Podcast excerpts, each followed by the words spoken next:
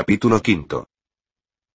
El sol señalaba el mediodía del día siguiente, cuando Killian vio el perfil de una gran ciudad delante de ella. Detuvo los ponis, contempló los lejanos tejados y se preguntó si debía o no dar un rodeo. Esa parte de la provincia de perspectiva le era vagamente familiar, había pasado por allí varias veces con los boyeros de su tío, y, si la memoria no la engañaba, el cruce de la ciudad parecía ser la única alternativa. Los campos cultivados se extendían a ambos lados y, con las tiernas plantas creciendo en ellos, los propietarios del lugar no verían con buenos ojos a una desconocida que pisotease sus tierras existiendo un buen camino que seguir. La fortuna la había acompañado hasta ahora. Debía fiarse una vez más de ella y entrar en la ciudad. Oyó el tañido de la campana cuando estaba a una media milla, y aquel sonido, transmitido por una ligera brisa que había girado al sureste de la noche a la mañana, la inquietó sobremanera. Todas las ciudades que mereciesen el nombre de tales presumían al menos de una gran campana, emplazada generalmente en una torre del Palacio de Justicia, pero solamente repicaba para anunciar algún suceso muy importante. Algo estaba ocurriendo allí, y Killian no tenía el menor deseo de verse envuelta en ello. Observó cuidadosamente el terreno, a ambos lados del camino, pero no vio ningún sendero a través de los campos. Parecía que no tenía más remedio que seguir adelante. Por lo menos, los vecinos no estarían tan predispuestos a fijarse en una desconocida, si tenían asuntos propios de que ocuparse. El límite de la población estaba marcado por un arqueado puente de piedras sobre un alborotado riachuelo, y los dos hombres que lo custodiaban volvieron la cabeza al oír las pisadas que se acercaban. Habían estado observando la ciudad, claramente ansiosos de saber lo que tenían que hacer, y Killian refrenó su montura al acercarse a ellos. Dinos tu nombre y lo que vienes a hacer aquí, preguntó uno de los guardias. Soy Temila Abray, conductora de ganado, de la Tierra Alta del Oeste. Killian había empleado otras veces aquel seudónimo, inventando el apellido del clan y tomando el nombre de una mujer que, según le había dicho Tarot, había sido antaño su más querida amiga y su protectora en el castillo. Me dirijo a Shunalek, para encontrarme con mi primo en la feria del primer día del trimestre. Los ojillos del guardia examinaron los cabellos castaños, la ropa, el collar amuleto que llevaba ella colgado sobre el pecho, y su expresión se tranquilizó ligeramente. Tendrás suerte si puedes cruzar la ciudad mientras sea de día, le dijo. La campana seguía sonando, apremiante. ¿Por qué? preguntó Killian. Va a celebrarse un juicio en la plaza del mercado. El guardia sonrió, mirando de soslayo. Dicen que han pillado a la cómplice del demonio del caos. La han pillado. Killian se interrumpió y tragó saliva, dándose cuenta una vez más de que la suerte estaba de su parte. Hizo una señal sobre el pecho, sabiendo que el hombre la esperaba. Aeoris, el guardia se echó atrás y le hizo ademán de que pasara. Será mejor que te apresures, si quieres ver el espectáculo. Sonrió de nuevo. Yo estoy esperando que llegue el relevo para llegar antes de que haya terminado. Incluso antes de llegar a la plaza del mercado su avance fue dificultado por la gente que convergía de todas direcciones, y Killian perdió toda esperanza de poder cruzar la ciudad y salir de ella. Parecía que toda la población estuviese acudiendo allí, atraída por el son de la campana, y cuando pudo ver la plaza del mercado, vio claramente que, le gustase o no, tendría que esperar hasta que hubiese terminado el juicio.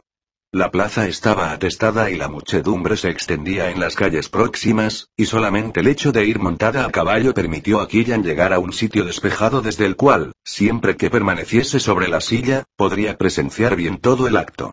El juicio se celebraría en la escalinata del Palacio de Justicia, ya que el interior del edificio resultaba insuficiente. Los jueces habían salido ya y estaban ocupando sus sitios cuando Killian detuvo su caballo, obligada por la presión del gentío. Un anciano vestido de negro se sentó rígidamente en un sillón, flanqueado de un grupo de dignatarios de la ciudad y de milicianos uniformados que, por lo visto, tenían por tarea leer las acusaciones contra la prisionera. Buscando entre los que se hallaban en la escalinata, Killian vio, custodiada por guardias armados, a una muchacha de cabellos rubios y semblante contraído por el terror, y el espectáculo hizo que se sintiese de pronto mareada. La muchacha era aún más joven que ella y, fuesen cuales fueren las pruebas amañadas. Contra ella, Killian sabía que era inocente. Pero, ¿cómo podía defenderse contra el miedo supersticioso de sus semejantes? Dos años atrás presenció un juicio, en una población de la provincia de Wisset, donde había estado traficando con los boyeros de su tío, y aquel recuerdo le daba una sombra de esperanza por la niña. Entonces, un iniciado había presidido el tribunal, las pruebas presentadas por ambas partes habían sido escuchadas con absoluta y tranquilizadora imparcialidad, y la sentencia había sido justa aunque no enteramente popular. Hoy no había ningún iniciado que dirigiese las actuaciones, pero tal vez era mejor así, pues el afán del círculo por descubrir a la cómplice del señor del caos podría influir en el criterio de cualquier adecto, por muy elevados que fuesen sus principios. Killan observó a la infeliz muchacha y sus labios se movieron en silenciosa oración a cualquier poder, del orden o del caos, que pudiese impedir que se cometiese una injusticia. Pero su esperanza duró poco. Desde el fondo de la plaza era imposible oír por entero los discursos, las acusaciones y las declaraciones, pero pronto quedó claro que las autoridades estaban resueltas a apaciguar a una multitud sedienta de sangre. De vez en cuando, un orador era interrumpido por un rugido de indignación, y los esfuerzos de la acusada para protestar de su inocencia eran recibidos con aullidos por la vocinglera multitud. Killian sintió que el sudor brotaba de su piel y le hacía incómodas cosquillas en la espalda, acompañadas de fuertes náuseas en la boca del estómago.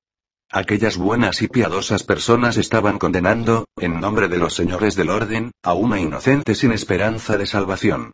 Desfilaba un testigo tras otro para prestar declaración y, aunque la muchacha sacudía frenéticamente la cabeza, y lloraba y suplicaba a los jueces, el peso de la opinión estaba contra ella. Killian no podía discernir lo que se pretendía que había hecho y, además, apenas parecía importar la naturaleza exacta del presunto delito. La acusada era joven, tenía rubios los cabellos y era desconocida en el lugar. Los tres factores eran suficientes para condenarla. Aunque a Killian le pareció que duraba una eternidad, el juicio fue en realidad terriblemente breve.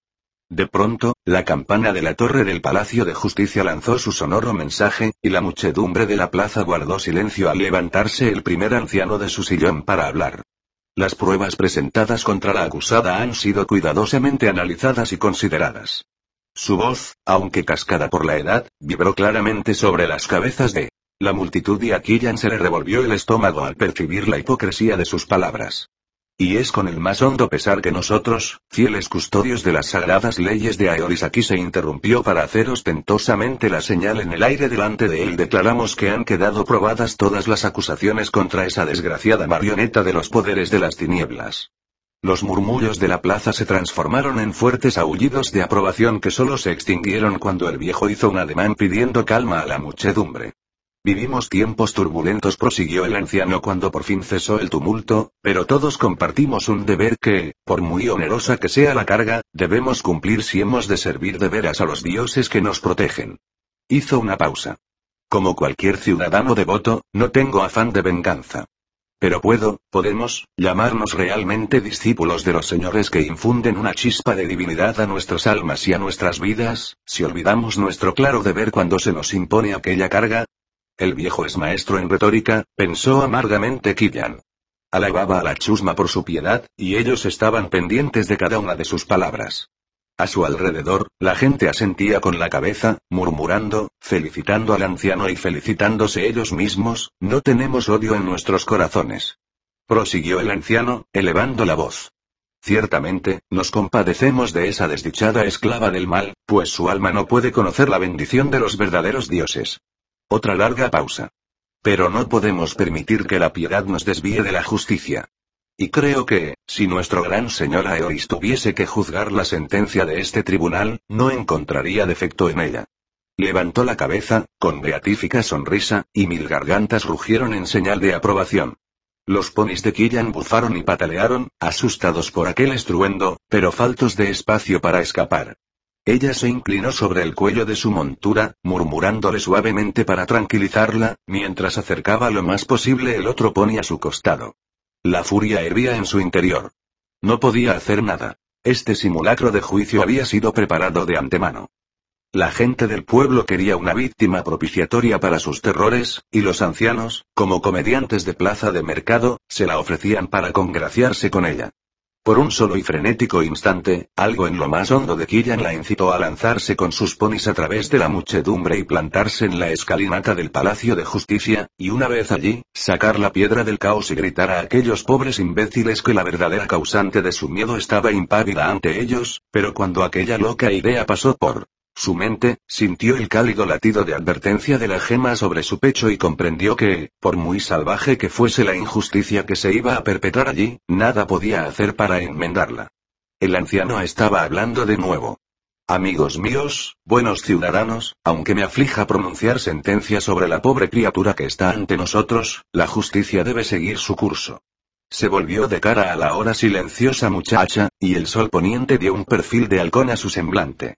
Quien se ha confabulado con los poderes del caos solo puede tener un fin.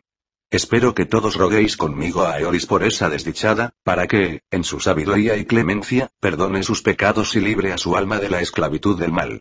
Sus palabras fueron recibidas en silencio, pero Killian vio que varias personas hacían la señal de Eoris en el aire. La muchacha miraba fijamente a sus jueces, incapaz de creer en el destino que la esperaba. Después volvió la cabeza, como retrayéndose, como aislándose de la locura que la rodeaba. Killian deseaba escapar de la plaza antes de que el suceso siguiese su curso inexorable, pero no había espacio para volverse ni lugar a dónde ir. La presión aumentaba, no solamente por la llegada de más personas de los barrios extremos de la ciudad, sino también porque parte de los que se encontraban allí se echaban atrás para abrir un pasillo entre el Palacio de Justicia y el centro de la plaza, donde se erguía, lúgubre y desnuda, una piedra de la ley. La presa fue empujada por la escalinata en dirección a la piedra y, de pronto, pareció darse cuenta de la suerte que le esperaba, pues empezó a chillar y a debatirse, luchando contra los que la sujetaban con toda la fuerza que poseía. Los guardias la sacudieron violentamente para calmarla, pero Killian pudo oír sus profundos sollozos cuando al fin la ataron sobre el tosco granito y se echaron atrás. Solamente un terco y terrible sentido de la realidad convenció a Killian de que no estaba dormida ni soñando cuando observó el terrorífico curso de los acontecimientos a partir de entonces.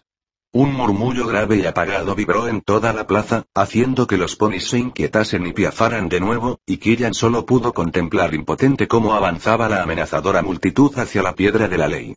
No hubo movimiento entre la gente que rodeaba a Killian. Entonces, la voz del anciano, que permanecía todavía en la escalinata del Palacio de Justicia, resonó en toda la plaza. Que se cumpla la sentencia.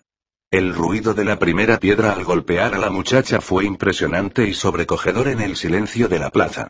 Su cuerpo se contrajo violentamente y la joven lanzó un grito, pero la gente que se apretujaba y empujaba, estirando el cuello los que estaban detrás para verlo mejor, la ocultaban a la vista de Killian. Una segunda piedra erró el blanco. Después, una tercera dio en la sien de la muchacha, y de pronto, la chusma, como una jauría lanzándose sobre su presa, avanzó con un griterío sediento de sangre. No, el murmullo de Killian sonó fuertemente en sus propios oídos, pero la muchedumbre estaba demasiado atenta a su víctima para advertirlo. Yandros, no. Se dio cuenta de que todos estaban esperando este momento, sabiendo cuál sería el desenlace y preparados para él. Aquellas piedras no se habían materializado de la nada. La multitud sabía que se recurriría a este antiguo y bárbaro método de ejecución, y todos los hombres y mujeres venían preparados. Miró con horrible fascinación cómo llovían las piedras, los guijarros, incluso los trozos de leña, sobre el cuerpo indefenso de la muchacha. La sangre trazaba espantosos dibujos en su cara, y ahora estaba chillando, incapaz de conservar su fútil valor y luchando contra las cuerdas que la sujetaban. Killian no supo cuánto tiempo pasó antes de que la débil figura se sumiese al fin en la inconsciencia, pero incluso cuando había perdido el sentido aquel mar de brazos siguió alzándose y cayendo, y el ruido de las piedras al chocar con una carne que ya no resistía hizo que Killian se sintiese mareada de indignación y de asco. Por fin terminó el espectáculo. Un silencio irreal cayó sobre la plaza y, gradualmente, como el reflujo de una marca, la gente empezó a marcharse, retirándose de aquel resto destrozado y sangrante de humanidad que pendía como una muñeca grotesca de la piedra de la ley. Los ancianos, representando su papel en la comedia, se habían retirado dignamente, y por fin se dio cuenta Killian de que la bulliciosa chusma ya no le cerraba el paso. Su dio un quiebro, echando atrás las orejas y resoplando al percibir el alarmante olor de la sangre. Killian lo apartó de la piedra de la ley, sabiendo que no podía continuar su viaje, que no podía cruzar la plaza mientras colgase allí el cadáver de la joven. Se apeó del caballo, casi cayendo al suelo al flaquearle las piernas, y ocultó la cara en la crin del pony, deseando poder vomitar, desmayarse, cualquier cosa con tal de borrar el espantoso recuerdo de lo que había presenciado. Una vendedora de vino empezó a tocar una campanilla detrás de ella, proclamando con voz estridente que su vino era el mejor que podía encontrarse en la provincia, y los ponis se echaron atrás y relincharon asustados por aquel ruido. Killan se volvió en redondo y vio un tenderete lleno de odres, jarras y copas. Por un instante, solamente pudo contemplar, pasmada, el buen negocio que estaba haciendo ya la vendedora. Después, un impulso la obligó a acercarse. El vino podía ayudarla a olvidar lo que había visto, hurgó en su bolsa y sacó la primera moneda que encontró, medio gravine. Deme una bota llena, dijo con voz ronca. La mujer le dirigió una amplia sonrisa. Con mucho gusto, moza. ¿Y vas a beber por la salud de nuestros buenos ancianos, eh? Puso la bota en manos de Killan, esta no recibió el cambio y comprendió que la mujer la estaba timando, pero ya no le importaba. Los ponis la siguieron inquietos mientras se dirigía tambaleándose al borde de la plaza, donde se libraría de las apreturas, y las lágrimas empezaron a brotar de sus ojos mientras se sentaba contra una pared enjalbegada y, con manos temblorosas, destapaba la bota y se la llevaba a los labios. Solo está dormida, ¿no crees? ¿O estará tal vez enferma? No lo sé, esperemos a ver. Las voces femeninas llegaron a la turbada mente de Killan como a través de una espesa niebla y, aunque comprendió que era objeto de escrutinio, pareció incapaz de desatar la lengua y decir que se encontraba bien y que la dejasen en paz. Oyó unas pisadas y entonces tuvo la impresión de que una figura se inclinaba sobre ella. No, no está enferma. La voz parecía ligeramente divertida. Está borracha. No lo estoy, oh. Killan había encontrado al fin la voz e intentaba protestar, pero un movimiento impremeditado hizo que sintiese punzadas de dolor en la cabeza, y su espalda estaba tan rígida que todos los músculos se resistían violentamente. Abrió los ojos, haciendo una mueca a lo que parecía una luz insoportablemente brillante, y por último enfocó la mirada en las dos mujeres inclinadas sobre ella. Una era de edad mediana. La otra era más joven, y ambas vestían hábitos blancos, manchados con el polvo del viaje, calzaban botas de montar y cubrían sus hombros con cortas pero gruesas capas. La plaza estaba a oscuras y aquellas mujeres llevaban sendas. Linternas. Fue su luz la que había herido sus ojos. Hermanas de Aeoris, Killan cerró de nuevo los ojos y trató de ponerse en pie. Había estado recostada contra una tosca pared y su ropa estaba empapada de humedad, lo que exacerbaba la rigidez de su cuerpo. Tenía un mal sabor en la boca y se enjugó los labios con mano insegura, resistiendo la tentación de escupir. Vamos, deja que te ayudemos. Una mano la asió del brazo, suavemente pero con firmeza, y pudo ponerse en pie. ¿Puedes aguantarte así sin que te sostengamos? ¿Te sientes lo bastante bien para caminar? Killan, haciendo un esfuerzo, asintió con la cabeza. Estoy bien, gracias, no necesito, se interrumpió, sintiendo que le acometían de nuevo las náuseas. Oh, dioses. Las dos mujeres, discreta y compasivamente, la condujeron a un callejón donde, dolorosamente, vertió el contenido de la bota de vino que había bebido antes de que la acometiese el sueño. Por muy desagradable que fuese la experiencia, la ayudó a aclarar su mente, y se sintió mucho mejor cuando volvió de nuevo la cara a las mujeres. Gracias, dijo, con voz confusa. Sois muy amables. Tonterías, niña. Socorrer a los que están en dificultades es una de nuestras obligaciones, y está claro que tú necesitas ayuda. La mujer mayor, que era la que había hablado, le sonrió. Soy la hermana Liska y atreviré, y esta es la hermana Fanal Mordin. Estamos cruzando perspectiva en nuestro viaje hacia el sur. Por consiguiente, somos forasteras aquí. Sospecho que esto es algo que tenemos en común. Sí, a pesar de lo mucho que recelaba de la hermandad, Killan empezaba a cobrarle simpatía a la hermana Liz. Yo soy, se contuvo, dándose cuenta, alarmada, de que había estado a punto de dar su verdadero nombre. Yo soy Temila Abray, vaquera, de la Tierra Alta del Oeste. ¿Y qué ha sido de tus compañeros? preguntó la hermana Liz. ¿Os alojáis en alguna de las posadas de la ciudad? Killan sacudió la cabeza. Estoy sola, es decir, estoy en camino para encontrarme con mi primo en Shunarek. Las hermanas parecieron impresionadas. ¿Has estado viajando sola, precisamente en estos tiempos? Preguntó Fanal. Es inconcebible, hay tantos peligros. Ciertamente convino Liz. Y el menor de ellos, según parece, no es el de caer en la tentación. Miró con triste humor la bota de vino vacía tirada en el arroyo. Incluso en una ciudad respetable hay demasiados granujas. ¿Has comprobado tu bolsa, chiquilla? Killan abrió mucho los ojos y se llevó involuntariamente una mano al pecho. Para su alivio, la piedra del caos permanecía dura y fría debajo del justillo, y palpó a toda prisa la bolsa, esperando que las mujeres no hubiesen advertido su primer ademán. El contenido de la bolsa estaba intacto, sonrió tímidamente. No falta nada. Pero no gracias a tu descuido la amonestó Liz. Has tenido suerte, Temila. Eres muy joven, y es fácil caer en la tentación si te dejas guiar por los impulsos de la juventud y por la inexperiencia. Pero darte estos gustos, y señaló la bota vacía solo puede llevarte por mal camino. El sermón era bien intencionado, pero Killian sintió un fuerte disgusto en su interior. Tal vez las buenas hermanas llegaron a la ciudad después del horrible espectáculo del juicio y su desenlace. Pero, fuese como fuere, debían saber lo que había sucedido aquí. ¿Cómo podían censurar que hubiese reaccionado de este modo? Sin darse cuenta, miró hacia la piedra de la ley en el centro de la plaza desierta. Se habían llevado el cuerpo destrozado de la muchacha, pero las antorchas que ardían en sus altos soportes alrededor de la plaza mostraban unas manchas oscuras sobre la piedra que no parecían sombras. La hermana Fanal vio la expresión de Killan y tocó ligeramente el brazo de su compañera. Creo que le comprendo, dijo, señalando con la cabeza hacia la piedra. A la luz de los sucesos de hoy, la hermana Liz parecía ablandarse. Oh, sí. Desde luego. Se lamió los labios. Afortunadamente, nuestro grupo no tuvo que presenciar la ejecución, ya que llegamos cuando todo había terminado. Tiene que haber sido un espectáculo terrible. Killan encogió los hombros, irritada por haber dado pruebas de debilidad, pero al mismo tiempo apaciguada por los sentimientos compasivos de las hermanas.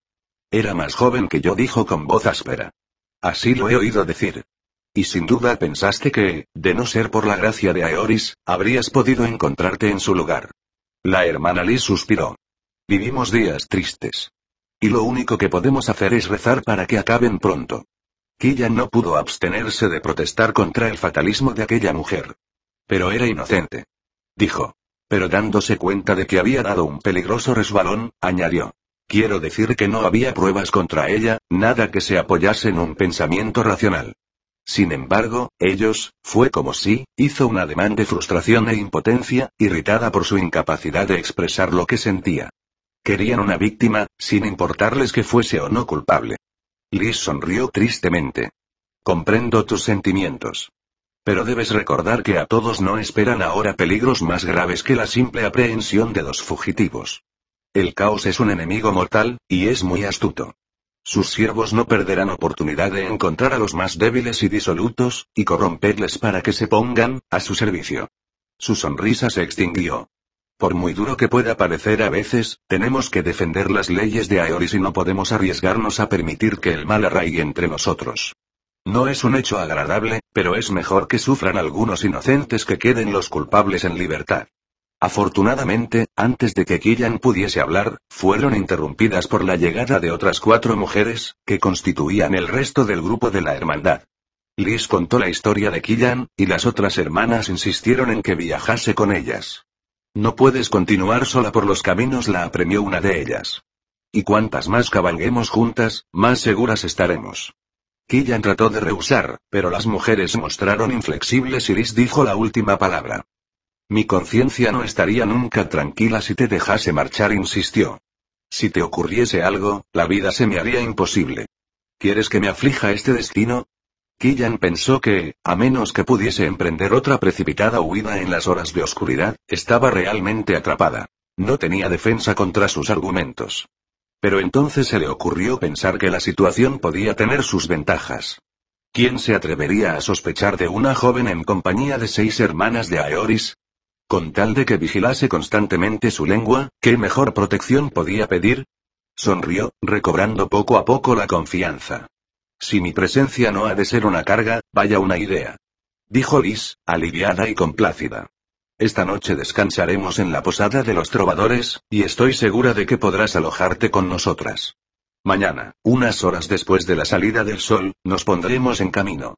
El grupo de la hermandad partió hacia el sur cuando el sol empezaba a elevarse en un cielo rojo de sangre, con solo unas pocas nubes de bordes purpúreos. La hermana Liz declaró que el tiempo era un buen presagio, y en cuanto quedó atrás la ciudad, la marcha fue lenta pero regular. Killan cabalgaba en retaguardia, justo delante de los cuatro ponis de carga de las hermanas.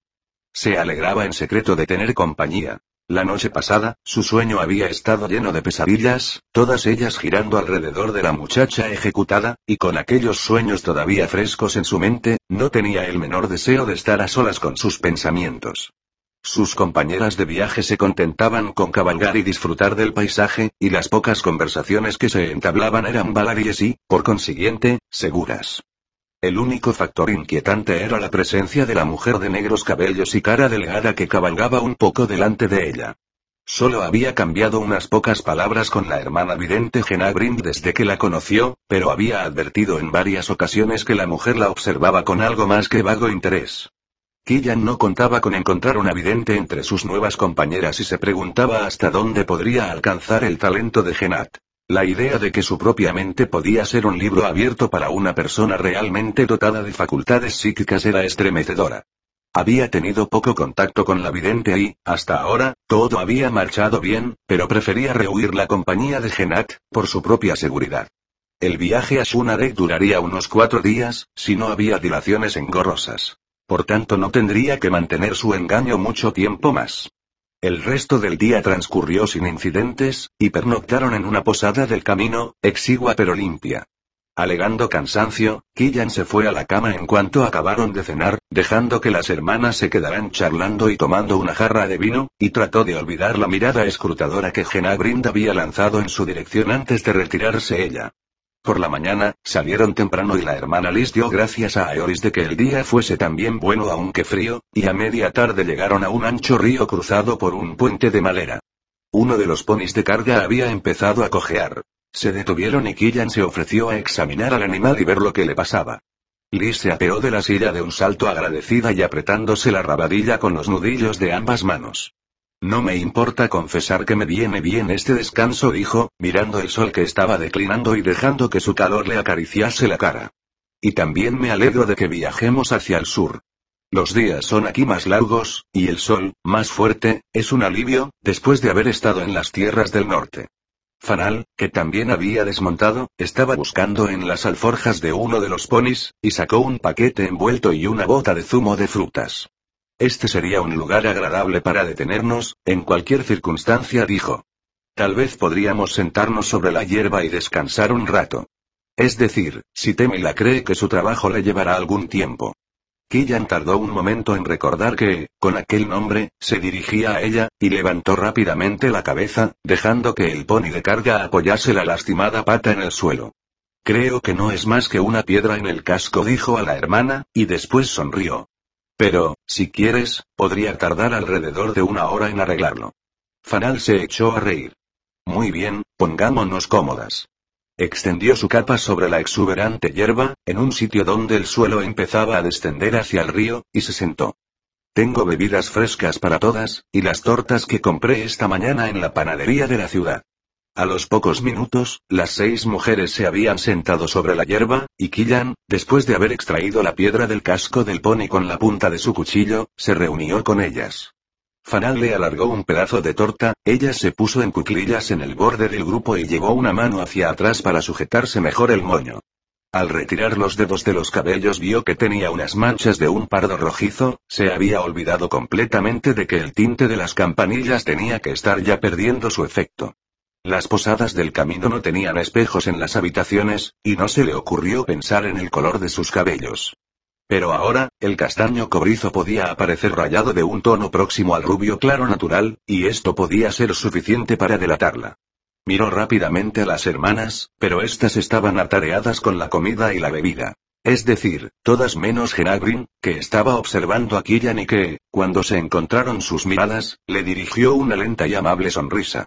Con un tremendo esfuerzo, Killian movió nerviosamente los labios para corresponderle y, después, volvió rápidamente su atención a la torta que tenía en la mano.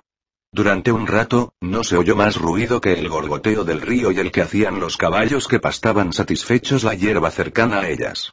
La hermana Liz había agachado la cabeza y parecía dormida. Fanal estaba atareada limpiando los restos del pequeño festín, y Genat, apoyada sobre un codo, estaba absorta examinando el contenido de su bolsa. Al cabo de un rato, extrajo de ella algo que reflejó la luz del sol con un brillante destello, y las que estaban cerca de ella levantaron la mirada, sorprendidas. ¿El cristal, hermana? Preguntó amablemente Farial. Genat sonrió. Sí. El río me ha dado la idea. Tan suave y tranquilo, y la manera en que la corriente capta la luz del sol y la refleja es realmente hipnótica. Faral se volvió a Killian. No debes prestar atención a la hermana Genat, temía. Elige los momentos más inverosímiles para practicar su arte, aunque la verdad es que todas estamos orgullosas y envidiamos su talento. Killian asintió con la cabeza, inquieta, y los ojos negros de Genat se fijaron en los suyos. Oh, pero no quiero molestar a nuestra nueva amiga, dijo amablemente. Nosotros olvidamos con facilidad el hecho de que, para los legos, nuestro arte puede a veces parecer desconcertante. No nos acordamos de que la magia se practica muy poco fuera de la hermandad. A pesar de la suavidad de su voz, las palabras eran un claro desafío. Killian la miró, fruticiendo los párpados. Por favor, no te detengas por mí, hermana. Eso no me da miedo. Genat hizo girar varias veces el pequeño cristal entre las manos. ¿Has visto alguna vez algo parecido a esto? Una vez vi un lector de piedras en una feria, dijo Killian. Pero creo que debía de ser un charlatán. La mayoría de los que se dicen adivinos lo son. Para llegar a tener verdadero talento se requiere dedicación y años de estudio. Killian no replicó, y Genat, después de otra de sus lentas sonrisas, volvió a fijar su atención en el cristal. Después de una prudente pausa, Killian se puso en pie y, esperando que sus acciones pareciesen casuales, bajó lentamente la suave cuesta hasta la orilla del río. Allí el agua era cristalina, y creyó ver que unos peces movían ágilmente entre las manchas de sombra. Trató de concentrarse en observarlos, pero le fue imposible. Las sutiles, Insinuaciones de la hermana Genat habían roto la barrera mental detrás de la cual había ocultado sus más profundos temores, y se sentía atormentada por la inquietud. Esta sensación, junto con la esperanza irracional de que separándose físicamente de la vidente podría librarse de su escrutinio, la había empujado a alejarse lo más posible de las hermanas, mientras trataba de serenarse. Seguramente, se dijo, la hermana Genat no representaba una verdadera amenaza. Era posible, no, era probable que su imaginación estuviese viendo sombras donde no existía ninguna. Solo unos pocos días para llegar a Shunarek, y entonces podría olvidarse de su encuentro con esas mujeres. Killan la voz que sonó a su espalda la sobresaltó y, al volverse, vio que Genaz se había apartado de las otras y descendido en silencio la ribera para reunirse con ella. ¿Te encuentras mal? No, no. Killan sacudió la cabeza, sin mirar a la otra mujer solamente quería, contemplar el río. Lo entiendo Genat admiró también el agua que fluía suavemente. Una vista apacible, ¿verdad? Sin embargo, sería demasiado fácil caer en la tentación de rezagarnos. He venido a decirte que la hermana Liz se ha despertado y dice que debemos reanudar la marcha si queremos llegar a un lugar donde alojarnos antes de que anochezca. Su recado era pues bastante inocente. Killan apretó los dientes para reprimir un involuntario suspiro de alivio, y se volvió para echar a andar. Genat iba a seguirla, pero se detuvo de pronto. Oh, Tenila, espero que perdonarás mi curiosidad, pero dime, ¿por qué te tiñes el cabello? Su color natural tiene un tono muy bonito. Killan miró fijamente los ojos endrinos de aquel rostro sonriente y cándido, mientras sentía un nudo gélido en el estómago. La pregunta de Genat la había pillado completamente desprevenida, y no sabía qué responder. Genat. Tenila. Venid. Ya hemos perdido bastante tiempo. La llamada impaciente de la hermana Liz rompió la terrible pausa, y Killian se volvió agradecida, levantando un brazo en respuesta. Sin esperar a Genat y sin darle oportunidad de repetir su pregunta, subió corriendo la cuesta hasta el lugar donde estaban atados los caballos. Apartar a los animales de la sabrosa hierba requirió tiempo y esfuerzo, pero al fin pudo llevar Killan sus propios ponis al camino y comprobar sus arneses mientras esperaba que montasen las otras mujeres. Y a punto estaba de saltar sobre su silla cuando una voz le habló, claramente pero en tono casual, desde poca distancia. Killan, ¿qué? Se volvió sin pensar en que había sido llamada por su nombre, por su verdadero nombre, y solo cuando se encontró cara a cara con Genaz se dio cuenta del terrible error que había cometido. Genat sonrió. ¿Puedes mostrarnos la joya que guardas con tanto cuidado sobre tu piel? La hermana Liz se detuvo delante de su caballo. ¿Qué joya? ¿Qué joya es esa, Genat? Killan contuvo el aliento, esforzándose en parecer mucho más tranquila de lo que se sentía. Genat, segura ahora de sí misma, siguió mirándola fijamente. Hermana Liz, creo que es tal vez más importante establecer la pequeña cuestión de la identidad de nuestra amiga. Liz comprendió de pronto lo que quería decir la vidente. La has llamado Killan, y ella me ha respondido. Creo que, si mi cristal no me engaña, su nombre completo es Killan Anasan. Faral lanzó un débil grito sobresaltado y Liz abrió mucho los ojos. Genat, no querrás decir, y sus cabellos. La interrumpió Genat, señalándolos. Son tan castaños como los míos. Es rubia, tan rubia que es casi albina. Y mi cristal me mostró una gema que guarda oculta, una verdadera joya. Registradla, hermanas, y creo que encontraréis la piedra que está buscando el círculo. La impresión hizo que Killan echase raíces en el sitio donde estaba, pero de pronto se dio cuenta de que estaba perdida.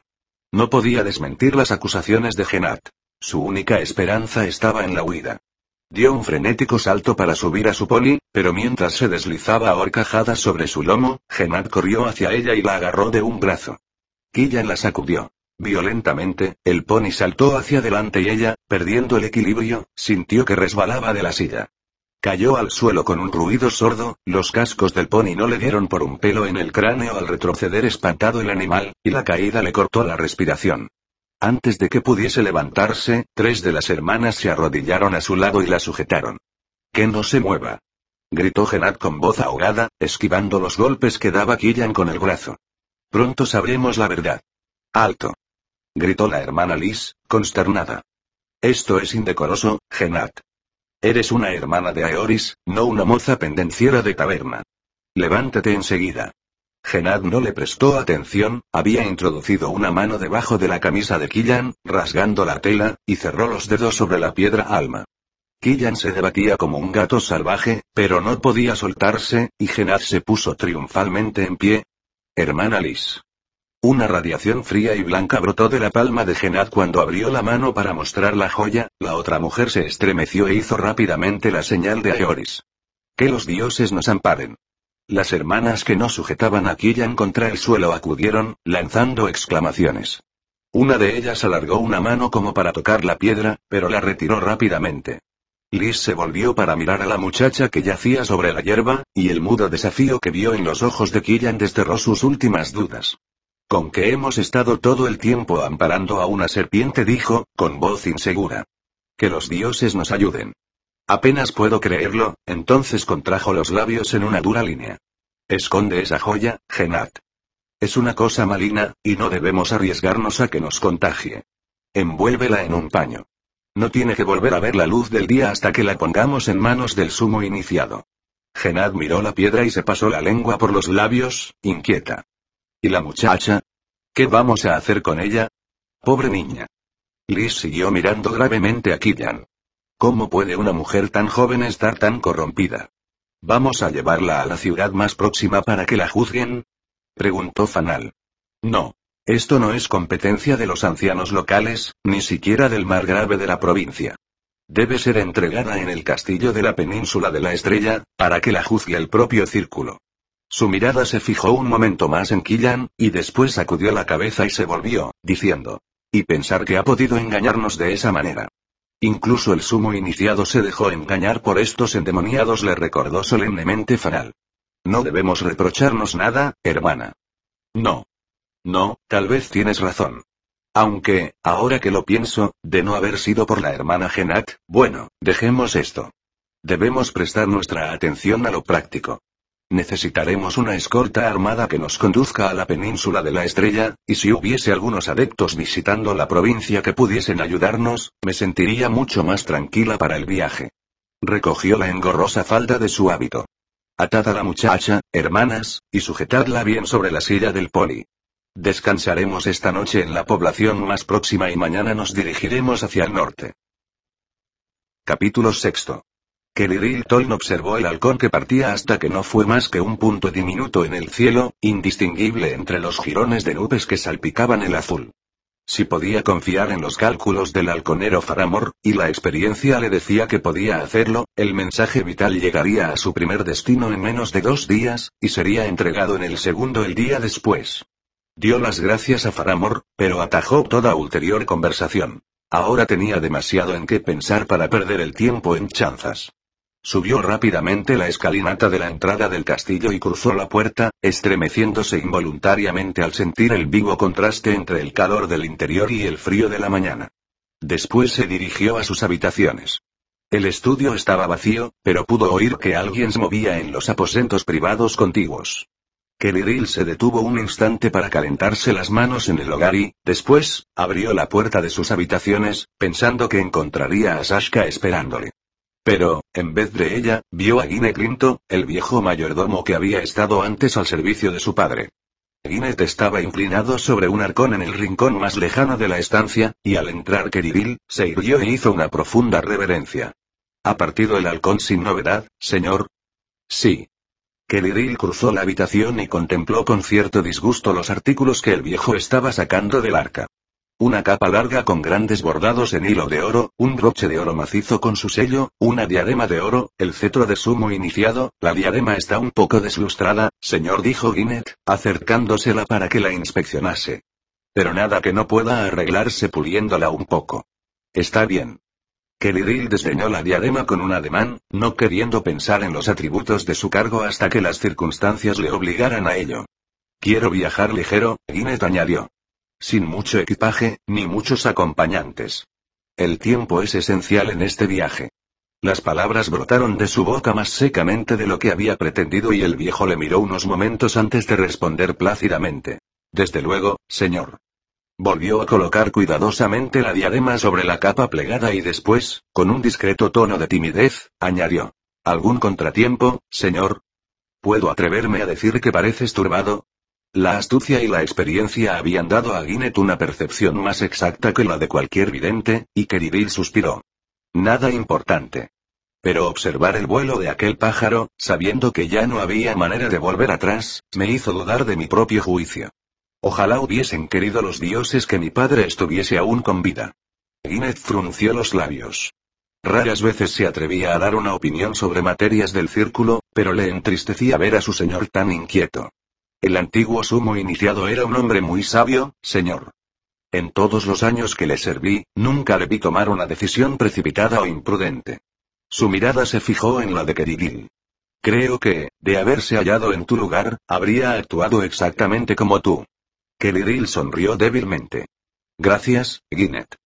Aprecio tu fidelidad, tanto si tienes razón como si no la tienes. Se restregó las todavía frías manos y dio a su voz una vivacidad que no sentía. Sin duda podríamos discutir sobre esto durante todo el día, pero no puedo permitírmelo. Lo hecho, hecho está, y debemos pensar en el futuro. Miró a su alrededor. Parece que casi has terminado los preparativos. Sí, señor. Hay un par de cosillas por arreglar, pero pueden esperar hasta más tarde. Bien. ¿Dónde está la señora Sashka? Ginek le dirigió una extraña mirada que, pensó, tenía un débil matiz de desaprobación. Se retiró a sus habitaciones, señor. Me dijo que te dijese que estaba empaquetando sus cosas para el viaje. ¿Sus cosas? Keliril se quedó perplejo. Pero si habíamos quedado en que no me acompañaría. Cierto, señor. Sin embargo, pensé que yo no era quien para decirlo. No, la relación entre Sashka y Ginet era incómoda en el mejor de los casos. Sashka no disimulaba su antipatía por el viejo y su recelo de la influencia que tenía sobre Keriril, y aunque nada induciría de Ginet a confesarlo, Keriril sospechaba que aquel sentimiento era mutuo. Pero Ginet era un servidor demasiado educado para publicar sus sentimientos, y la convicción de que Sashka sería pronto consorte del sumo iniciado le hacía doblemente respetuoso en su actitud hacia ella. No se habría atrevido a discutir. Sin embargo, Sashka estuvo de acuerdo, ante la insistencia de Keriril, en que el largo viaje era demasiado pesado y posiblemente demasiado peligroso para que ella lo emprendiese. Y si él podía arriesgar su propia seguridad, nada en el mundo le habría inducido a poner en peligro la de ella, y había pensado que el asunto estaba resuelto. ¿Quieres enviar recado a la señora de que deseas verla, señor? La voz de Guinnett interrumpió sus pensamientos. Oh. No, Guinnett. Dejemos esto por ahora. Más tarde hablaré con ella y veré lo que hay que hacer. Muy bien, sumo iniciado. Entonces, con tu permiso, iré a ver a Fintivan Bruay para lo referente a los caballos. la sintió con la cabeza, para darle las gracias y despedirle, y cuando el viejo hubo salido de la estancia, se sentó en la cama, apartando a un lado las cuidadosamente plegadas prendas que había sobre ella. Al día siguiente tenía que emprender un viaje del que podía depender el futuro de toda la Tierra, y en ese momento habría dado casi todo lo que tenía para que retrocediese el tiempo y pudiese anular la decisión que había tomado esta mañana al salir el sol. Había pasado toda la noche arrodillado delante de la llama votiva que ardía perpetuamente en su estudio, y había rezado fervorosamente en solicitud de guía. El amanecer le encontró exhausto y con los ojos fatigados, pero con la profunda certidumbre de lo que tenía que hacer. Rígido por el cansancio, se había sentado a su mesa y tomado las dos cartas que había sobre ella, releyéndolas por centésima vez, aunque se sabía de memoria el contenido. La petición formal de la matriarca Iliaya Kimi de que convocase un conclave de los tres, y el rígido pergamino que había llegado el día siguiente, con el sello de la corte de la isla del verano y de puño y letra del alto margrave, Penar el con idéntica petición. Keriril sabía que lo más fácil habría sido acatar el veredicto de la mayoría y convocar el conclave sin pensarlo más. Pero tenía un vivo sentimiento de su responsabilidad como custodio de las leyes del mundo espiritual y primer vehículo de la palabra y de la voluntad de los dioses. En toda la larga historia, desde la caída de los ancianos, no se había convocado nunca un conclave, y estaba claramente escrito que solo debía convocarse en caso de un peligro mortal que ningún otro poder pudiese conjurar. ¿Era esta la ocasión? ¿O acaso el despertar de los antiguos y dormidos temores se había apoderado con demasiada fuerza de ellos y había deformado exageradamente la verdad? Keriril sabía que nunca podría estar seguro de la respuesta. Debía confiar en su propio juicio. El conclave sería poco más que una formalidad. Su resultado estaba previsto de antemano, y él, como sumo iniciado, debería subir al santuario de la Isla Blanca, abrir el cofre sagrado y estar preparado para encontrarse cara a cara con Aeoris. Llamar al gran dios para que volviese al mundo. Era una responsabilidad que le helaba la sangre. Si el juicio del cónclave era equivocado, ¿de qué cólera sería él víctima? ¿Qué castigos caerían sobre todos ellos? Jugar con un dios era la insensatez suprema, ¿qué pasaría si la decisión de abrir el cofre resultaba un error? Kelly miró de nuevo las dos cartas y, después, el creciente montón de informes y declaraciones que habían llegado de casi todas las provincias, traídos por aves mensajeras o por mensajeros a caballo. Juicios, acusaciones, ejecuciones. Inundaciones y cosechas perdidas terrores inarticulados y súplicas de ayuda o de consejo al círculo, el miedo al caos cundía por toda la tierra, y nada, salvo la destrucción de aquellas fuerzas del mal, podía detenerlo.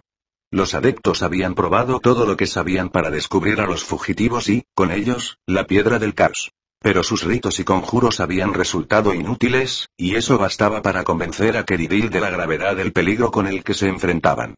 En una ocasión, había mirado a la cara al caos, y el recuerdo se había grabado para siempre en su cerebro. Yandros, la quinta esencia del mal, con sus cabellos de oro y sus ojos siempre cambiantes y su bella y maligna sonrisa, Yandros, que se había burlado del círculo y les había desafiado a plantarle cara, si se atrevían, cuando se alzasen sus fuerzas para conquistar el mundo, Yandros, que había llamado hermano a Tarot, no, pensó que Diril, no jugaría con un dios, pero tampoco jugaría con el caos. Y si la piedra, alma no era encontrada y destruida, las puertas que habían estado cerradas durante tantos siglos contra los poderes de las tinieblas serían derribadas, y el mundo se sumergiría en la locura. Y así, con mano no del todo firme, había tomado pluma y pergamino, y escrito las palabras vitales que le comprometerían irrevocablemente en su decisión.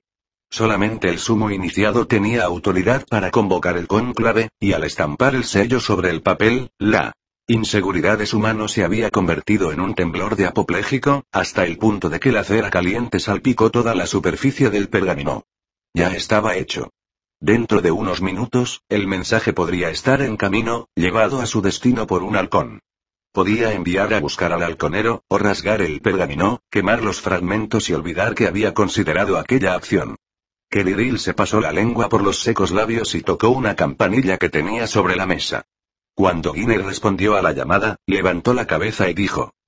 Ginnet, ¿quieres enviar a buscar al halconero Faramor y pedirle que se reúna inmediatamente conmigo en el patio?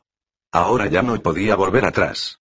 En cuanto llegase su mensaje a la residencia de la matriarca en Chaun del Sur, Kimia empezaría los preparativos para el viaje a Shunalek. Y un día o dos más tarde, un barco zarparía de la isla de verano, llevando al joven alto margrave y a su séquito. Kelly emprendería el viaje por la mañana y, con unos pocos compañeros elegidos, cabalgaría velozmente hacia el sur para encontrarse con sus iguales. Miró fríamente las prendas que Guinness había sacado del arca y se dio cuenta de lo cansado que estaba.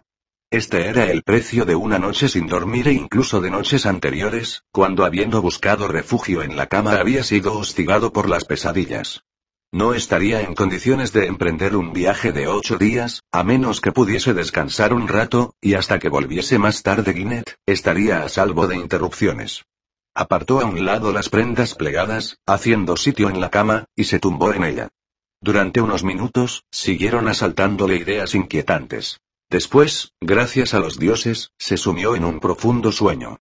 Keliril fue despertado dos horas más tarde por el ligero contacto de una mano en su frente. Se movió y, después, abrió los ojos y vio a Sashka sentada a su lado, con una dulce sonrisa en el semblante. ¿Has dormido, amor mío? dijo ella, apartando un mechón de cabellos de su boca. Keliril pestañeó y se incorporó haciendo un esfuerzo. ¿Qué hora es? Más de mediodía. Habría venido más pronto, pero estaba con mis padres en nuestras habitaciones. Hizo una pausa y después añadió. Preparando el equipaje. Él recordó lo que le había dicho Guinness y alargó una mano para asirla de ella y estrecharla. No estarás pensando en venir conmigo, Sashka. Después de todo lo que dijimos, sé lo que dijimos, queridil.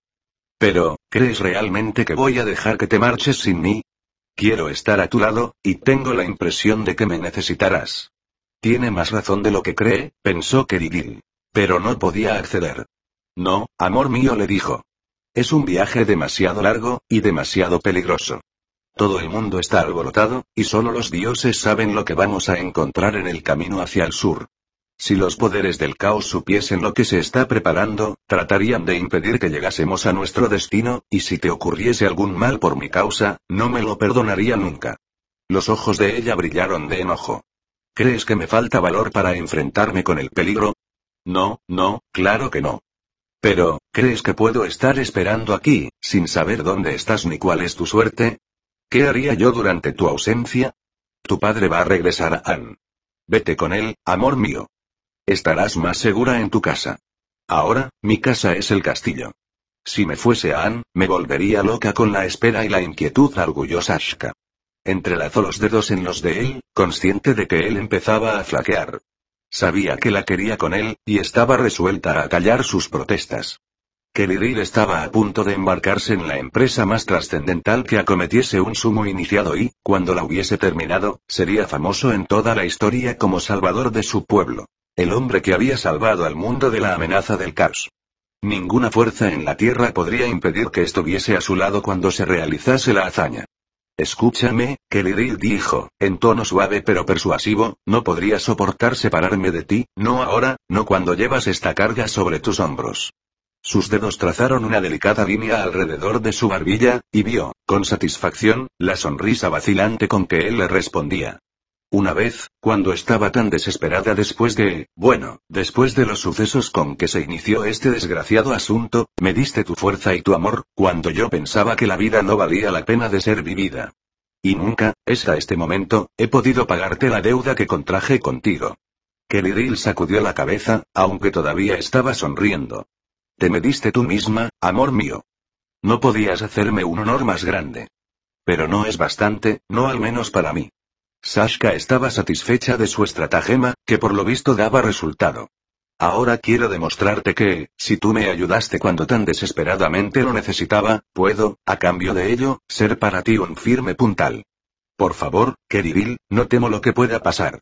Solo temo que pueda ocurrirte algún mal, y quiero estar a tu lado para impedirlo. Kerivil recordó el día en que Tarot fue traído al castillo, cautivo, drogado e insensible. Sashka había estado prometida en matrimonio con él, y además había mostrado, creía que Diril, un enorme valor al superar su dolor y su desesperación ante las revelaciones sobre él. Estaba desconsolada, y él trató de consolarla al enfrentarse con la triste verdad. La había hecho reír. Un pequeño principio, pero de buen agüero, y poco a poco, ella había olvidado su aflicción y su amor había florecido, él quería que estuviese a su lado. Su presencia le daría fuerza, como había dicho ella, y mantendría a raya las dudas y el miedo. Y si tan resuelta estaba a acompañarle, ya no tenía más argumentos para disuadirla. Y dijo. Sashka, si estás segura, la expresión de ella se deshizo en una deslumbrante sonrisa, y le rodeó el cuello con los brazos. Muy segura. Claro que estoy segura. Le soltó con una expresión de alivio y de triunfo en el semblante, y su sonrisa se trocó en otra de profunda preocupación. Deberías descansar un poco más, dijo, solicita. Si vamos a partir mañana al amanecer, necesitarás de todas tus fuerzas. No tengo tiempo. Guinness volverá pronto y griega. No te preocupes de Guinness. Si encuentra cerrada la puerta, te dejará en paz. Se levantó, cruzó graciosamente la estancia y el oyó que corría un cerrojo. Ya está. Ahora nadie vendrá a molestarnos. Volvió a la cama y se tumbó en ella, rodeando cálida y posesivamente a Keridil con sus brazos. Estamos juntos, y seguiremos juntos de ahora en adelante. Su voz era suave y persuasiva. Eso es lo único que importa. El gran caballo Bayo marchaba en un fácil medio galope, levantando remolinos de polvo en el camino. Desde que se había separado de la caravana de madereros, en la orilla del bosque que se extendía junto a la frontera entre Amigo y Set, Tarot mantuvo una buena velocidad cabalgando hacia el sur y cruzaba ahora los llanos cultivables de perspectiva. El tiempo era casi perfecto, con un cielo alto y brillante y un viento vivo y seco que soplaba del este, pero el flanco optimismo de los elementos ofrecía un obsceno contraste con las cosas que había presenciado en el camino.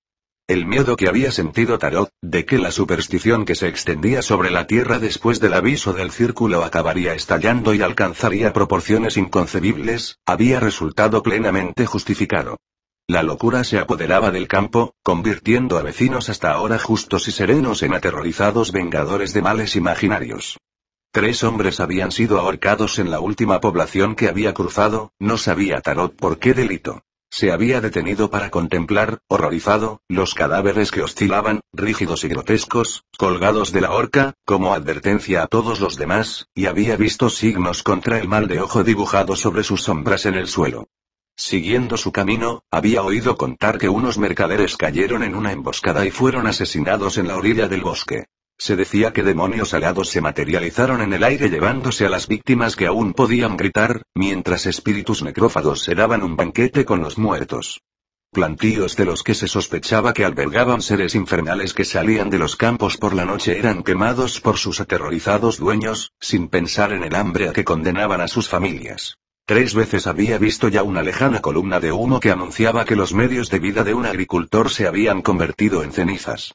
Y no hacía media hora que había pasado junto a un carro de mercado quemado, con el caballo yaciendo degollado entre las varas, mientras otras formas ennegrecidas, por fortuna indistinguibles, estaban medio ocultas bajo las ruedas rotas.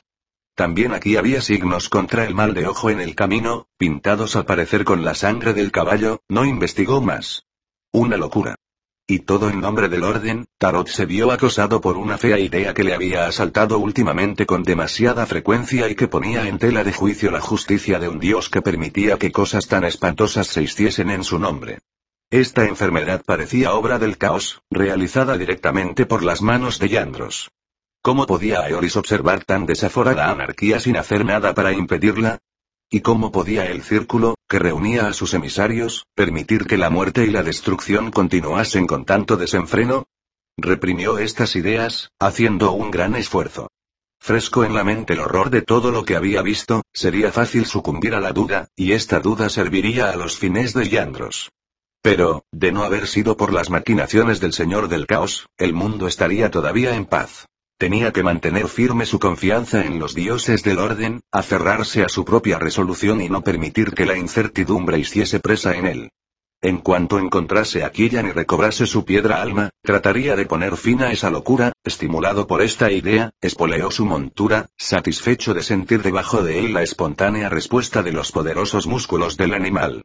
El camino estaba tranquilo, nadie viajaba ahora, a menos que fuese indispensable, y así, cuando vio delante de él una delatora nube de polvo que se elevaba contra el telón de fondo de los campos, puso su caballo al trote corto, haciendo visera con la mano para resguardar los ojos de la luz del sol y ver de qué se trataba. La nube de polvo se fue acercando y al fin Tarot pudo ver las siluetas de varios jinetes. Hubo un brillo de luz sobre metal y presumió que los recién llegados serán milicianos de alguna población próxima. Sin duda le detendrían, y esto significaría un retraso para él. Pero la insignia de iniciado le mantendría en buena posición, como hasta ahora. Su previsión resultó acertada y, al cabo de unos minutos, el jefe del grupo le dio el alto. Le rodearon ocho hombres nerviosos, recelosos, inexpertos, algunos poco más que adolescentes. Declara tu nombre, señor, y el objeto de tu viaje. El jefe, indudablemente elegido como tal por ser el mayor en edad, gritó la orden, pero sin verdadera convicción. Tarot cruzó su mirada con la del hombre, ejercitando un poco su fuerza de voluntad, y el jefe vio un forastero de cabellos castaños y ojos grises y sin nada notable en su aspecto. Una cara que más tarde no recordaría. Tarot sonrió débilmente y desplegó su capa de modo que la insignia de oro brillase a la luz del sol. Asuntos del círculo dijo vivamente. Confío en que esto no me hará sospechoso, capitán. Halagado por el tratamiento, pero todavía contrariado por su error, el hombre se sonrojó. No, señor, claro que no. Lo siento, señor, pero es que acabamos de recibir la orden, del propio Margrave, ¿sabes? De dar el alto a todos los desconocidos que transiten por este camino y. Bueno, comprobar si son realmente lo que parecen, señor, si es que me entiendes. Tu Margrave hace bien en tomar estas precauciones, dijo Tarot. Y ahora dime, ¿qué noticias hay en perspectiva? Vengo cabalgando del norte y, en los tres últimos días, no he oído ningún relato que sea digno de confianza.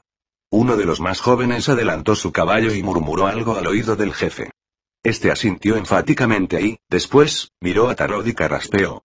Bueno, señor, circula un rumor, es decir, una noticia que, si no estoy equivocado, fue confirmada esta mañana, de que la muchacha, la cómplice del demonio del caos, ha sido capturada. Taro reprimió un irracional rayo de esperanza, diciéndose que seguramente sería otra falsa pista, como todas las anteriores. Oh, ¿sí? dijo. Disculpa mi escepticismo, capitán, pero otros hicieron la misma afirmación antes de ahora, y resultó infundada. Es verdad, sí. Pero nuestro margrave ha dicho que esta vez no es mera palabrería. El miliciano pareció orgulloso. Se dice que la joven tiene una joya. Una joya incolora. Sería posible. Tarot dijo en voz alta. Ya veo, ¿y ha sido sometida a juicio? No, señor. No hasta ahora, que yo sepa, el miliciano parecía un poco avergonzado. He oído decir que el asunto no es de competencia de la justicia local. La muchacha tiene que ser llevada hacia el norte, a la península de la estrella. Pero el viaje es largo y peligroso. Si alguien dotado de autoridad pudiese encargarse de esto, tosió. Si es que me entiendes, señor, Tarot lo entendió. Antes se había dejado engañar por falsos rumores, pero esta vez parecía que podía haber pruebas reales contra la joven, fuese a quien fuere. Tanto si era una pérdida de tiempo como si no, tenía que asegurarse. Asintió con la cabeza. Está bien. En vista de lo que me has dicho, retrasaré mis propios asuntos. ¿Dónde está la muchacha? El jefe de la milicia pareció aliviado. En la misma ciudad de perspectiva, señor. A unas diez millas de aquí, no más. Entonces propongo que vayamos allá sin mayores dilaciones. Sí, señor. Gritó unas órdenes innecesarias a sus hombres, que ya estaban haciendo dar la vuelta a sus caballos, y la cabalgata emprendió la marcha. Mientras trotaban, Tarot trató de no pensar en lo que encontraría o dejaría de encontrar al llegar a su destino. Si la muchacha capturada no era Killan, solamente sufriría otra desilusión. Pero si lo era, no había considerado cómo podría liberarla. Su presunta condición no le bastaría para imponerse a cualquier otra autoridad y llevarse a la muchacha. Si pudiese recobrar la piedra alma, podría hacer uso de unos poderes que ahora estaban fuera de su alcance, pero no quería pensar demasiado en esa posibilidad. Un poco antes de una hora, aparecieron delante de ellos los rojos tejados de perspectiva, elevándose sobre las seis murallas concéntricas de piedra clara que rodeaban la ciudad. Aquellas murallas habían sido construidas para proteger de las primeras heladas a los huertos de árboles frutales que habían dado fama a perspectiva, y que daban las tempranas cosechas de verano que eran el orgullo de la ciudad. El grupo cruzó a caballo uno de los anchos arcos de la muralla exterior y siguió un camino empedrado, entre hileras de árboles cuajados de flores blancas. Su aroma era denso en el aire. Uno de los milicianos empezó a estornudar violentamente y solo dejó de hacerlo cuando hubieron cruzado la sexta muralla y entrado en la ciudad propiamente dicha. Perspectiva era una de las ciudades más antiguas del país y, como tuvo que reconocer Tarot a pesar de su preocupación, una de las más florecientes y bellas. Esbeltas torres de piedra se alzaban a intervalos, dominando el amasijo de tejados rojos e inclinados. Las calles, pavimentadas, eran anchas y despejadas, y las hornadas casas tenían portales de piedra y balcones. Una arquitectura que revelaba un ambiente de agradable y próspero bienestar. Sin embargo, ese ambiente no se reflejaba en el aire ni en las caras de las personas con quienes se cruzaban Tarot y sus acompañantes al cabalgar hacia el Palacio de Justicia. El terror que reinaba en el mundo había afectado a perspectiva igual que a todos los demás lugares, y su animación normal había decaído rápidamente. Los ciudadanos iban a sus quehaceres imprescindibles con expresiones herméticas y contraídas, y cualquier recién llegado desprovisto del menor talento psíquico habría sentido la tensión palpable que reinaba en la ciudad. El jefe de los milicianos refrenó su montura cuando las calles se abrieron de pronto a una ancha avenida flanqueada de árboles, y se volvió sobre la silla para decirle a Tarot. El Palacio de Justicia está delante de nosotros, señor. ¿Quieres que me adelante y vaya a informar a los ancianos de la ciudad de tu llegada? Tarot sacudió la cabeza. Se daba cuenta de que su pulso latía demasiado a prisa, y trató de calmarlo. No. Huelgan las formalidades.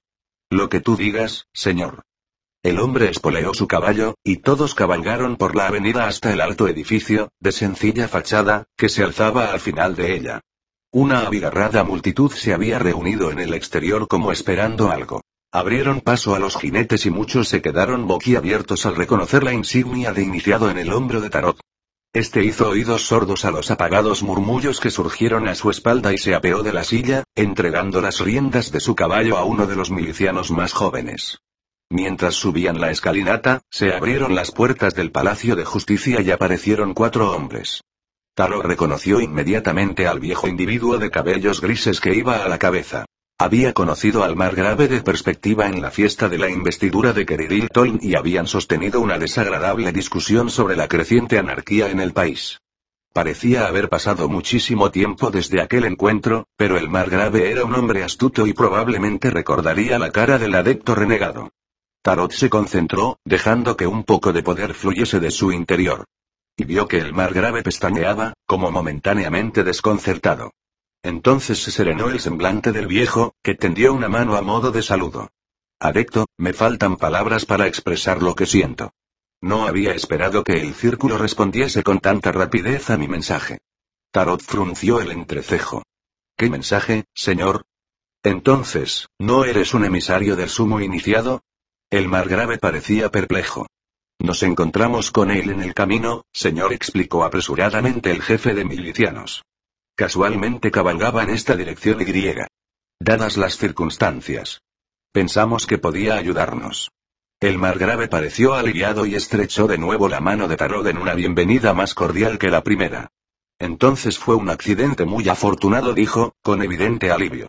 ¿Te han explicado mis hombres, Adecto, la naturaleza de nuestro problema? Me han dicho que habéis aprehendido a una muchacha que creéis que es la cómplice de la criatura del caos, explicó Tarot. Me perdonarás que sea franco, pero es la quinta o sexta vez que he tenido que investigar asertos semejantes desde que emprendí mi viaje y, hasta ahora, ninguno de ellos tenía fundamento.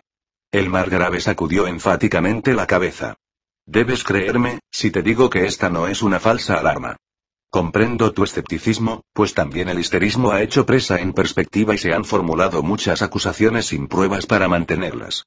Miró a Tarot, como desafiándole a discutir lo que diría ahora.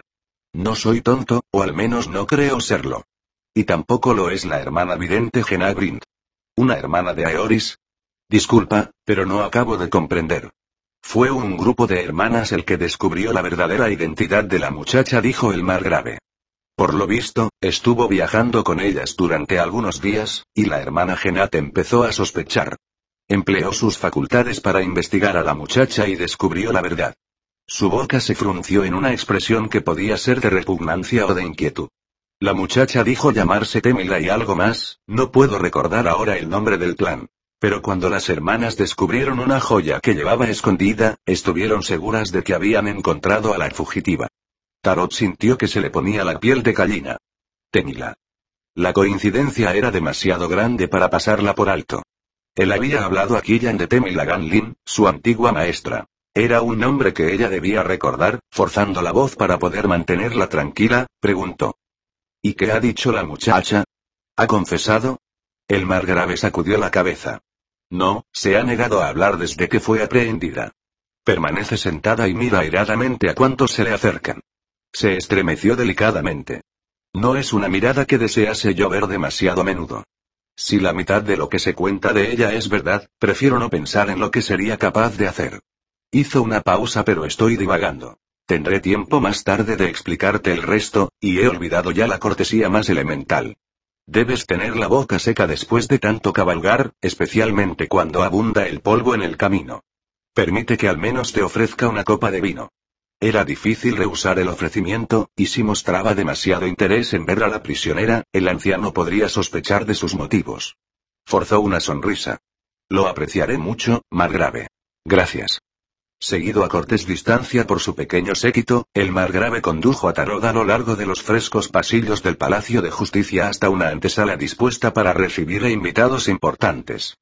Tarot tuvo que dominar su inquieta impaciencia cuando el anciano ordenó a un criado que trajese, no solamente vino, sino también comida, y se esforzó en comer unos manjares exquisitos que su estómago no le pedía, mientras el margrave se extendía contando las circunstancias de la detención de su prisionera. Las hermanas, dijo, habían intentado dirigirse al norte y llevar a su cautiva a la península de la estrella, pero en cuanto tuvo él noticia de ello, insistió en que la empresa era demasiado peligrosa. Era mucho más seguro comunicarlo al círculo, para que éste pudiese enviar una escolta de confianza. Pero el mensaje había sido enviado por medio de una de las nuevas aves correo aquella misma mañana, y de ahí el asombro del mar grave de ver llegar tan pronto a un adepto a la ciudad. Tarot escuchó cortésmente el torrente de palabras, asintiendo ocasionalmente con la cabeza o murmurando su aprobación, pero en el fondo, se sentía incapaz de aguantar más. Si la muchacha capturada era Killan, cosa, se recordó, que aún estaba por ver, el tiempo apremiaba. El ave mensajera entregaría la carta del margrave en el castillo al día siguiente a lo más tarde, y que no perdería un momento en actuar en consecuencia. Tenía que interrumpir la palabrería del margrave sin manifestar su intención.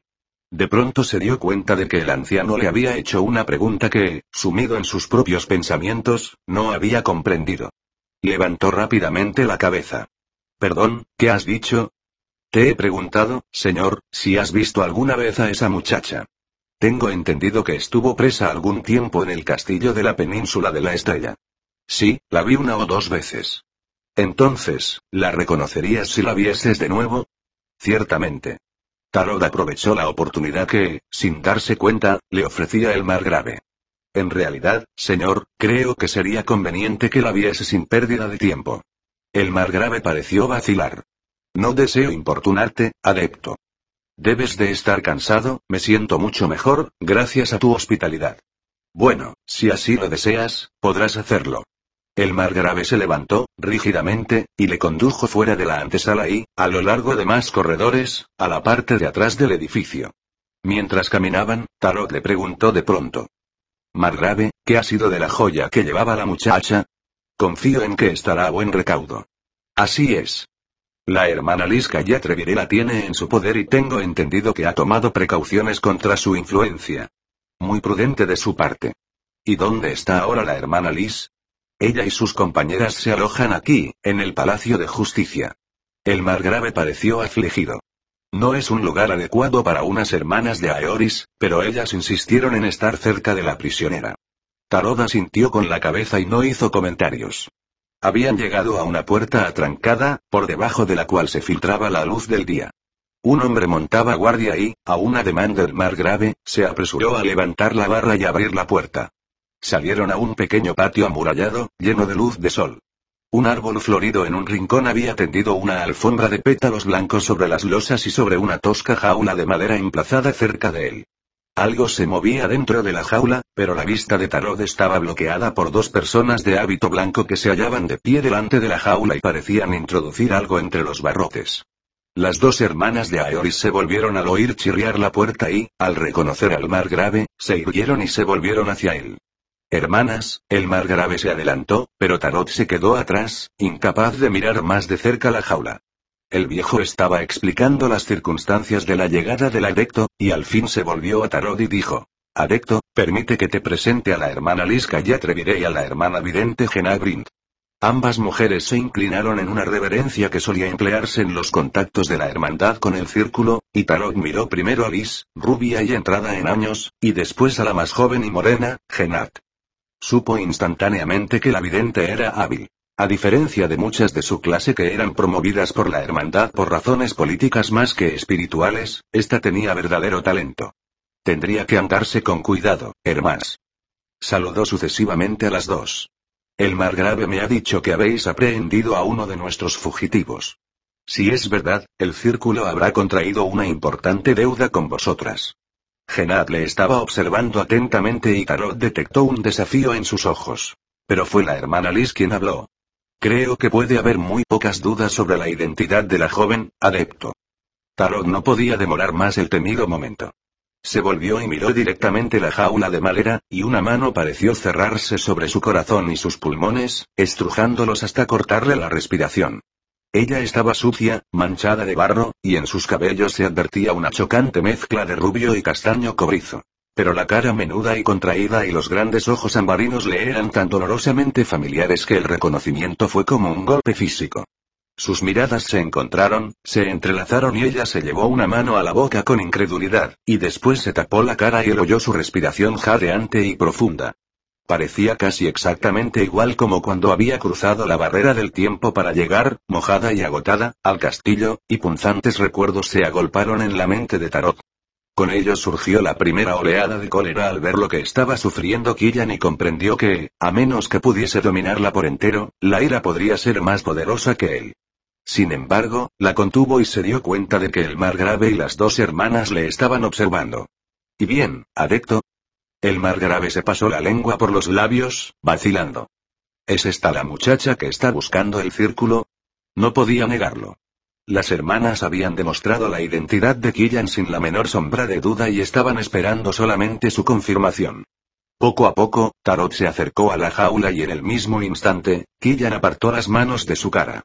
Ocultando su gesto al margrave y a las hermanas, hizo con la mano izquierda una pequeña señal de advertencia, esperando que ella la comprendiese. Sí dijo, con voz serena. Esta es la muchacha. Cuando el pequeño grupo se alejó de su prisión, Killian siguió con la mirada a Tarot, con un ansia y un afán que la hicieron temblar irremisiblemente. Desde que empezara la pesadilla de su captura, había pensado solamente en él, atormentándose con visiones de un futuro tan breve que había perdido toda esperanza de volver a verle. Antes de su llegada a Ciudad de Perspectiva, había hecho dos intentos de escapar de las hermanas, pero en ambos había fracasado, y aunque no era propio del carácter de Killian darse por vencida, se dio cuenta de que cualquier otro intento de fuga habría sido inútil. Aunque pudiese escapar, cosa muy improbable, no podía esperar recuperar la piedra del caos y, sin ella, la causa de Tarot estaba perdida. Ella no tenía poder propio. Solo podía desafiar y maldecir en silencio a las que la habían capturado mientras esperaba que la llevasen a la muerte. Pero ahora, se frotó furiosamente los ojos, todavía medio convencida de que había estado dormida y soñando, pero la alta figura de Tarot no osciló ni se desvaneció. Parecía demacrado, cansado, desaliñado. Pero estaba vivo y había venido a ella. De alguna manera había engañado a las hermanas y al margrave y, por primera vez desde que se había descubierto su propio engaño, sintió Killian que renacía su esperanza. Si él pudiese encontrar la manera de, la hermana Genak, que caminaba a un lado del pequeño grupo, miró de pronto por encima de su hombro hacia la jaula, y Killian sintió un vivo escalofrío de inquietud, como si aquella mujer espiase sus pensamientos. Había olvidado las dotes de Genad con la impresión de ver a Tarot, y ahora volvió rápidamente la cara, tratando de nublar su mente y contrarrestar el intento de la vidente de sondear en ella. Al cabo de unos momentos, Genad miró a otra parte y Killian respiró de nuevo. Si la suerte la acompañaba, y ahora la necesitaba desesperadamente, la hermana de oscuros cabellos no tendría ocasión de encontrar nada sospechoso en lo que veía. Llenando de aire sus pulmones y esforzándose en calmar las palpitaciones de su corazón, Killian se sentó a esperar. Era lo único que podía hacer. La identidad de la muchacha es indiscutible, dijo Tarot a sus acompañantes. Como le he explicado al margrave, la vi durante su cautiverio en el castillo y, a pesar de su disfraz, no me cabe la menor duda de que es ella. Sin embargo, existe todavía la cuestión de la joya. Me gustaría verla. Inmediatamente se dio cuenta del vivo escrutinio de la hermana Genat, y unas campanas de advertencia sonaron en lo más hondo de su mente. Algo, no podía decir que, aunque esto importaba poco, había puesto sobre aviso a la vidente, y podía percibir un furtivo y sutil intento de sondear sus pensamientos. Los bloqueó rápidamente, vio que ella vacilaba un momento, y se dio cuenta de que, aunque no pudiese saber lo que él estaba pensando, su acción defensiva había aumentado sus sospechas. Una desagradable impresión de urgencia empezó a inquietarle. Si la hermana Liz podía sentirse intimidada por la autoridad de un adepto de alto rango, Genat era harina de otro costal. Tenía que llevarse a Killian de allí antes de que arraigasen y creciesen las dudas de la hermana. Liz inclinó la cabeza, asintiendo. Desde luego, adepto, si deseas ver la gema, la tengo aquí, en mi bolsa. Aunque, discúlpame por decirlo, me pregunto si no sería una imprudencia exhibirla. Hemos tomado ciertas precauciones, la impaciencia de Tarot fue en aumento, pero trató de disimularla. Comprendo tu preocupación, hermana Liz, pero necesito estar seguro de su autenticidad. Hermana, Genat silbó involuntariamente esta palabra y, después, palideció cuando Tarot le dirigió una rápida y colérica mirada. Liz estaba hurgando en su bolsa, con movimientos desesperadamente lentos, y Tarot tuvo que hacer un esfuerzo para no sacudirla para que se diese prisa. No se atrevía a mirar hacia la jaula de Killian y rezaba en silencio para que Genad no volviese su atención a ella y viese lo que estaría pensando. Sentía una turbadora mezcla de impaciencia y temor al observar los torpes esfuerzos de Liz. Necesitaba la piedra, quería tocar su familiar contorno y saber que volvía a controlar su poder. Y sin embargo, el miedo de que pudiese sucumbir a la antigua influencia de la joya, de que el siervo pudiese convertirse en amo, era demasiado fuerte. Aquí está. Lee sacó finalmente un trozo de paño blanco cuidadosamente doblado y Tarot vio el signo del relámpago de los dioses blancos bordado en él. Procuró que no se advirtiese en su voz el alivio que sentía y dijo. Gracias, hermana. Si me permites ver la piedra, Genat se estaba mordiendo el labio, mirando nerviosamente de Tarot a Liz y de nuevo a Tarot. La mujer mayor empezó a desplegar el paño. Algo brilló fríamente entre sus pliegues, y Tarot sintió una oleada de cruda emoción, de poder. Una sensación que casi había olvidado y que le asaltó tan inesperadamente que no pensó en controlarla, hermana, no. El frenético grito de Genad cortó el aire inmóvil como la hoja de una espada y, en el mismo momento, se abrieron los últimos pliegues del paño, descubriendo la piedra del caos en la mano de Liz.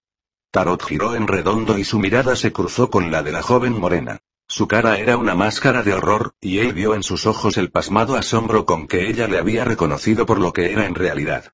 La hermana Liz se estaba volviendo, alarmada por el aviso de Genat, pero sin entender todavía lo que la vidente había comprendido. Sin detenerse a pensarlo, Tarot agarró la piedra de la palma de Liz, y una tremenda sacudida física agitó todo su cuerpo, como si hubiese sido herido por un rayo.